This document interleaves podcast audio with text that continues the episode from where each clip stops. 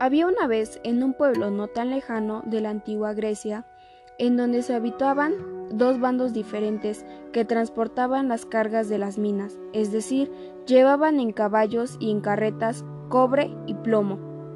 Las minas eran el mejor trabajo para poder tener una economía estable para sus familias. Por ello, entre más cargamento podrías transportar, mejores ganancias podrías obtener. Esto creó una competencia entre dos bandos, ya que se creía que uno les iba, le iba mejor y le quitaban el cargamento que a otro les correspondía. Un día como cualquier otro, ambos bandos se fueron a trabajar como de costumbre, cada uno en su especialidad. El primer bando era conocido como Atenas. Ellos se caracterizaban por ser uno de los mejores, ya que llevaban más de 30 años trabajando en las minas. Por otro lado, está el segundo bando, que era llamado Esparta. Aunque llevaban 15 años trabajando en las minas, eran muy buenos excavando y transportando la mercancía. Trabajando el bando Esparta, se dio cuenta que llevaba más ventaja el bando Atenas. Llevaban un porcentaje más elevado de mercancía. Melaneo, quien era el jefe del bando Esparta, indignado le gritó Alto ahí, ratas, ¿dónde llevan mi mercancía? Quien contestó Aristóteles ¿Quién era el jefe del bando Atenas? ¿Dónde dice que es tuyo? En esta mina nada es dueño de nada. Todos trabajamos por igual. Si tú y tu bando no ven los mismos resultados que nosotros, es porque les hace falta trabajar más duro y tener más unión como bando. Melaneo riéndose le contestó ¿Cómo puedes pensar que teniendo unión podemos obtener más mercancías?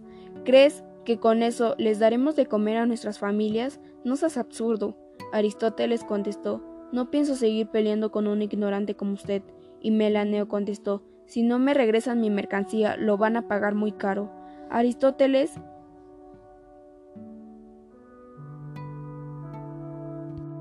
no hizo caso a la amenaza de Melaneo y decidió irse con su bando a Atenas a dejar la mercancía obtenida de ese día tan pesado. En el camino, Pitágoras, quien era el hijo de Aristóteles, le preguntó Disculpe, señor Aristóteles, ¿usted cree que no haga algo el bando Esparta?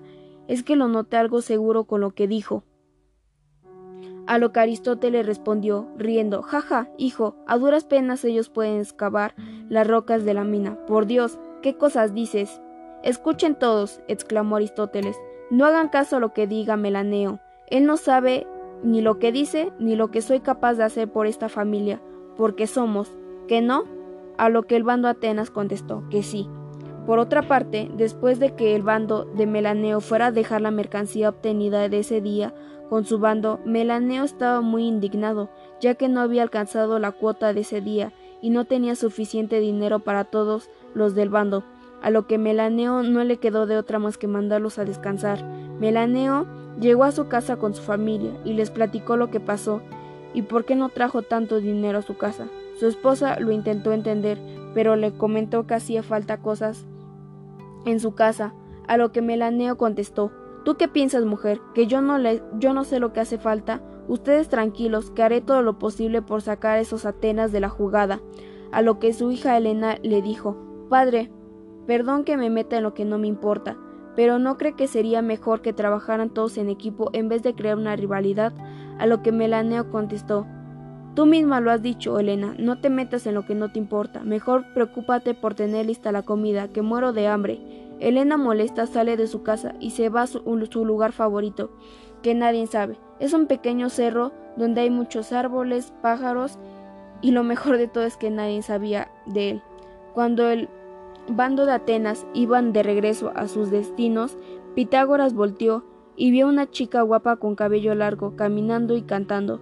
De repente voltea y ve a Pitágoras. Cuando se vieron pasó algo como amor a primera vista. Pitágoras quedó tan impresionado de ella que, no, se hizo la promesa de regresar al día siguiente y no irse hasta saber de su nombre. Elena corre a su casa y con una alegría jamás nunca vista llega buscando a su mamá con ganas de contarle que vio a un chico tan guapo que no sabía ni cómo explicar.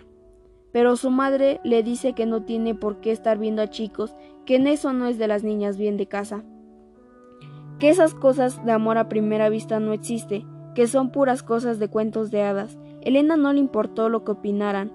Ella creía en el amor a primera vista, así que decidió volver al mismo lugar en el que vio a Pitágoras.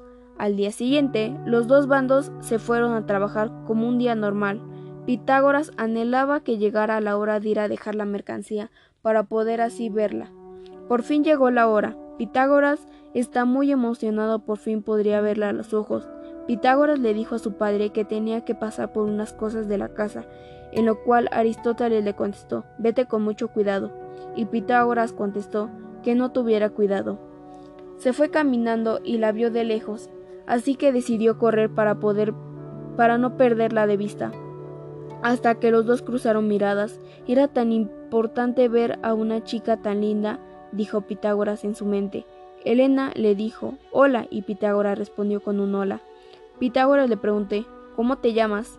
A lo que ella respondió Elena Esparta. ¿Y tú? Aristóteles se quedó callado y no dijo nada. Minutos después le dijo ¿Tu papá es Melaneo Esparta? Ella le dijo que sí. ¿Por qué lo preguntaba? Pitágoras respondió Yo soy Pitágoras Atenas. Tu papá y mi papá trabajan en las mismas minas. Los dos se quedaron callados. Por unos cuantos minutos después, Elena le dijo que ella no tenía nada que ver con el trabajo de su padre. Pitágoras dijo, lo entiendo, dice, pero apenas tu papá nos amenazó que si no entregamos una mercancía nos iba a ir muy mal. Elena le respondió que sí estaba enterada de ella, porque su papá había llegado muy molesto que no tenía dinero para darnos de comer. Pitágoras callado le dice, yo entiendo. Dice, pero tu papá cree que tenemos una rivalidad. Dice, en vez de tener una unión. Elena le contesta que siempre ha sido así su padre. Él siempre ha querido ser el número uno en todo. Pitágoras callado le dice, ¿y por qué no creamos un plan para poder crear una unión en vez de rivalidad entre bandos? Elena sonriendo le dice, de acuerdo. Empiezan a crear todo un plan hasta que dio la noche. Cada uno se fue a sus casas. Acordaron un día y la hora. Pasaron días, en lo cual llegó el día en el cual iban a crear ese plan tan magnífico. Pitágoras le dice a su padre que había encontrado una mina llena de oro, que fueran a checarla a lo cual su padre contestó que iban a ir todos los de su bando porque eran una familia y todos merecían tenerla. Elena le dice a su padre que había encontrado una mina llena de oro, que la fueran a revisar. Su padre llama a todos los de su bando para poder ir a checar esa mina. Cuando llegan se encuentran los dos bandos. Melaneo dice, ¿tú qué haces aquí? ¿Vienes a robar mi mina? Dice, yo estoy aquí porque Aristóteles me acaba de decir que encontró una mina. ¿Tú qué haces aquí? Aristóteles les dice, los trajimos aquí para poder hacerlos entender que no todo es una rivalidad, que necesitan tener una unión como equipo. Pónganse a pensar cuánto dinero no pueden obtener si mezclan a los dos bandos. Hay muchos trabajadores y cada uno tiene características muy buenas. No entiendo por qué crean una rivalidad. Melaneo riéndose les dice que no pensaban trabajar. Cuando Elena le intentó decir algo su padre pisó mal y se cayó, rompiéndose un pie. Llorando Elena le dijo, ¿por qué no, por qué eres así? ¿Por qué no puedes crear una unión? Ponte a pensar todo lo bueno que estaría causando. Aristóteles le dice, ¿por qué no escucha a su hija? Yo no tengo ningún problema de crear una unión con usted. Al contrario, piensa en todas las en todas las cosas buenas que podría estar causando. Melaneo llorando le dice a su, a su hija que prometía olvidar todo y que por ella y por su familia crearía una unión con ambos bandos.